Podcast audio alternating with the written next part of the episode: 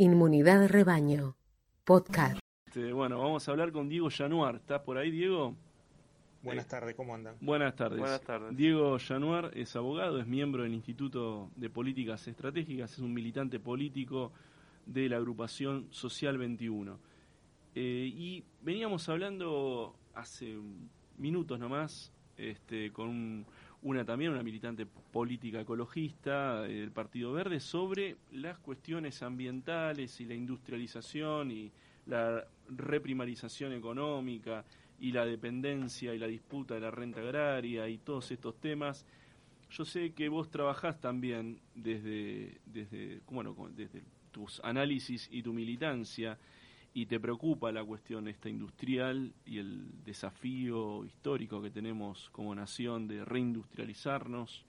Yo te quería preguntar, Diego, en, en el actual marco que tenemos económico, inflacionario, en esta también geopolítica de, la guerra, lamentable pero cierta, triste pero cierta, eh, ¿cómo podemos pensar estos asuntos teniendo en cuenta, bueno, que ustedes ponen un énfasis muy importante en la cuestión del Estado empresario, ¿no? ¿Qué es eso del Estado empresario y qué relación tiene con, todas estas temáticas que no tengo dudas que están vinculadas? Sí, sin duda. Eh, es importante esto que estableces un marco de referencia global o geopolítica, porque nos permite comprender también cuál es la situación a nivel internacional. Y lo que estamos viendo hoy en día es una concentración del sistema logístico internacional que tiende específicamente a la homogenización de los servicios de distribución y abastecimiento de bienes estratégicos conjuntamente con la prestación de los servicios de medios de circulación, tanto monetaria como de la información. En este, en este contexto se está viendo claro el conflicto en, Eurasia, en el centro de Eurasia, en donde el dólar está siendo un factor desequilibrante en términos geofinancieros, pero precisamente y sobre todo aquellos medios de producción estratégicos en donde se ha visto inflacionado principalmente desde el año 2020 en adelante. Particularmente el trigo, la soja y el maíz han visto aumentados sus precios de 200, de 200 dólares la tonelada en cuanto al trigo a, casi 370. La soja lo mismo, de 270 dólares la tonelada a, a más de 500 dólares. Mismo caso se dio con el transporte de ultramar en términos de contenedores, donde eh, en el año 2020 valían 1.300 dólares el contenedor y hoy vale casi 9.000 dólares. Mismo caso el acero, el petróleo, este, un factor también este, desequilibrante al momento de pensar la, economía a nivel mundial, donde el petróleo valía 84 dólares en 2020 y hoy vale más de... Entonces estamos una reconfiguración del sistema logístico internacional en el cual la concentración y la centralización continental euroasiática está comandada por China, principalmente en lo que es la denominada nueva ruta de la seda, que pretende unificar a través de una red ferroviaria eh, Asia y Europa, y también se ve la concentración del sistema logístico de abastecimiento de gas y petróleo en lo que es el sistema de gasoductos ruso. Uh -huh. Ahora bien, la Argentina en este marco el posicionamiento tiene que ser claro. Nuestro único factor de escala en términos de comercio internacional es la comercialización de, las, de soja, maíz, trigo, oleaje, eh, perdón, y girasol y sus derivados. Entonces, la política en este sentido debe llevar a la concentración del comercio exterior en manos del Estado, de, empresas del Estado, particularmente nosotros la posicionamos en los términos de estructura, corporación y sociedades del Estado, y cerrar o blindar lo que es la exportación de recursos estratégicos o denominados críticos, de acuerdo a nuestro plan y nuestra mirada de defensa nacional, como es principalmente aquellos denominados commodities que este, están encuadrados en hidrocarburos minerales estratégicos. Diego. Entonces, en este sentido. Sí. sí. No, no, eh, creo que más o menos sé para dónde vas y creo, te quiero apurar un poquito. Eh, ¿Es posible para, para la Argentina en este siglo XXI una nueva versión del IAPI? Claro, a eso iba precisamente, porque la Argentina hoy no podemos pensar en el corto plazo una nueva versión del Instituto Argentino de Promoción para el Intercambio, porque carecemos de un sistema de marina mercante que pueda llevar adelante de forma autónoma el servicio de comercio exterior.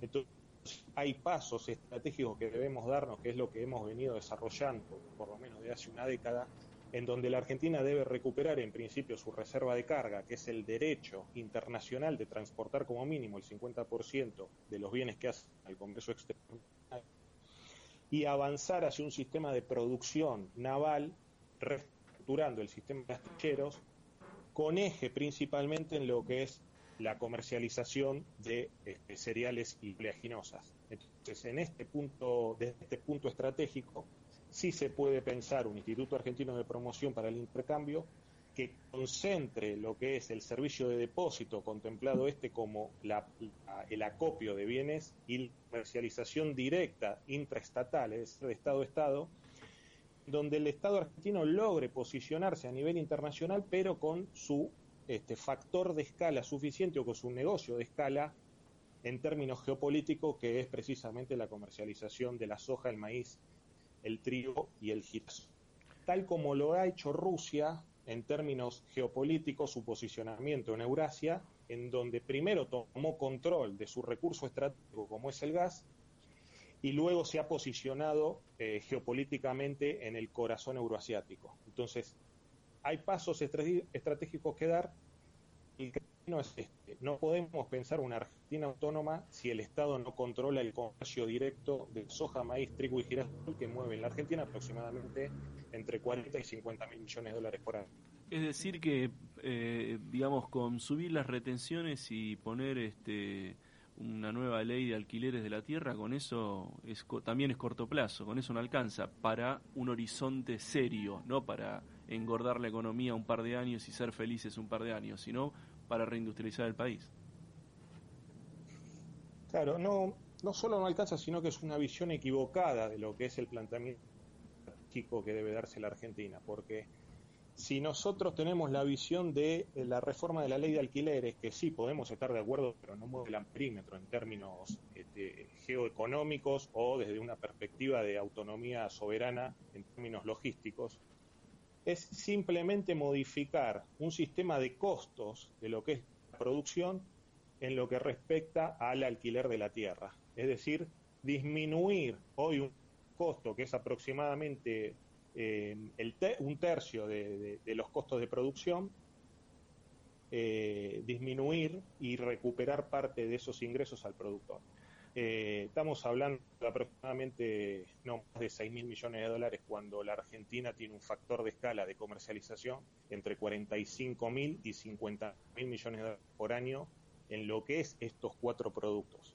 Entonces, no es, si fuera tan fácil modificar una ley, eh, realmente sería irrisorio lo que es una política de liberación nacional. No, implica un sistema de producción a nivel de, de, reapertura de villeros eh, estatales e inclusive aquellos privados que han sido cerrados en la década del 90, la recuperación de la reserva de carga y tomar control a través de un, instituto argentino de promoción para el intercambio de este, el único negocio de escala que hoy posee la Argentina y que es el que nos va a permitir posicionarnos eh, geopolíticamente en términos internacionales y este, manifestar una clara voluntad de autonomía en lo que respecta al ejercicio de nuestra soberanía.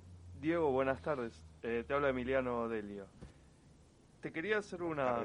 ¿Qué tal? ¿Cómo estás? Te quería hacer una consulta porque, bueno, vos decías que no alcanzaba con este tipo de impuestos, digamos, a las exportaciones, como son las, las famosas retenciones que se viene hablando más de una década en la Argentina.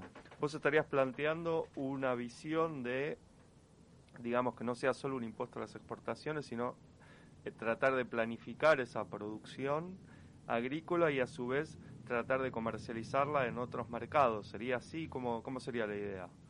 En, digo, en términos prácticos o más... Eh, Claro, como más allá de, digamos, de...